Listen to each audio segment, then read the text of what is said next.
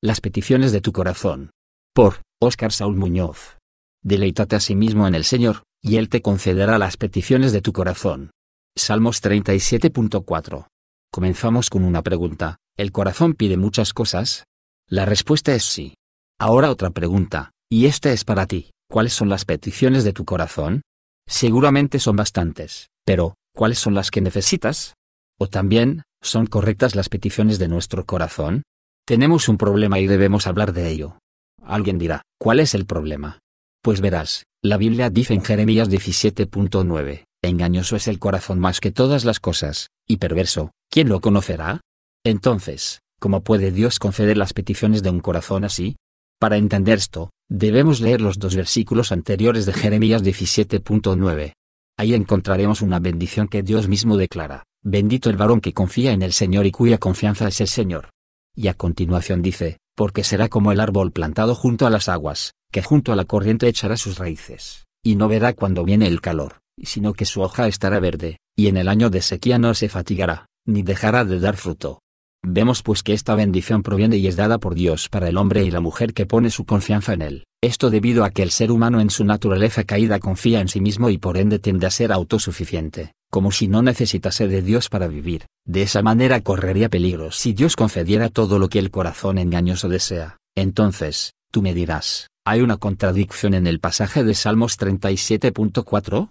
Para nada, al contrario, refuerza los versos 7 y 8 de Jeremías capítulo 9. Veamos. En primer lugar dice, deleítate a sí mismo en el Señor. La palabra deleite, Anag en su idioma original, su significado es, ser suave o maleable, es decir, dócil, en este caso una persona que no se resiste a ser moldeada por la mano de Dios, porque vaya que no le gusta al hombre que en ocasiones Dios mete mano en algunos asuntos de su vida, algunas personas estarán de acuerdo con Dios, otras definitivamente no, es aquí en donde los pasajes de Jeremías cobran sentido, se trata de confiar en Dios, muy a pesar de que no estemos de acuerdo en lo que Él quiere.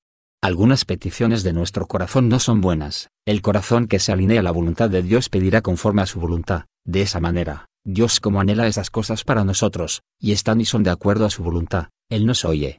Veamos que dice primera de Juan 5.14-15, y esta es la confianza que tenemos en Él, que si pedimos alguna cosa conforme a su voluntad, Él nos oye.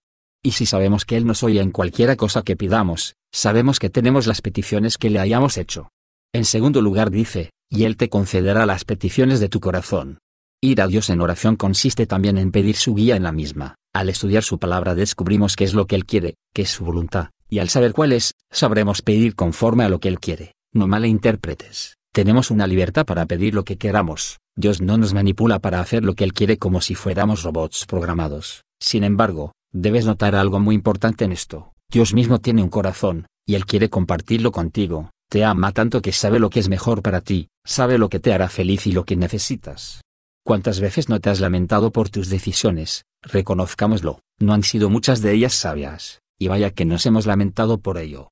Para concluir, el verso 3 de Salmos 37 nos dice prácticamente lo mismo, confía en el Señor. La palabra corazón en su idioma original del siguiente verso nos habla de lo más íntimo de la persona, sus pensamientos más profundos. Dios conoce todo de ti, aun lo que ni siquiera en oración le has mencionado. Confiemos en Dios y Él hará. Que el Señor conceda todos tus anhelos, en el nombre de Jesús. Amén. Aplicación para la vida. ¿Cuáles son las peticiones de tu corazón? Puedes escribirlos en una hoja, opcional. Medita en esos deseos y reflexiona si están de acuerdo a la voluntad de Dios. Ora a Dios pidiendo un corazón alineado a su propósito. Te invitamos a leer nuestra serie, El exilio del hombre.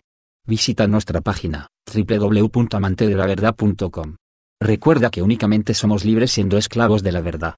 Bendiciones.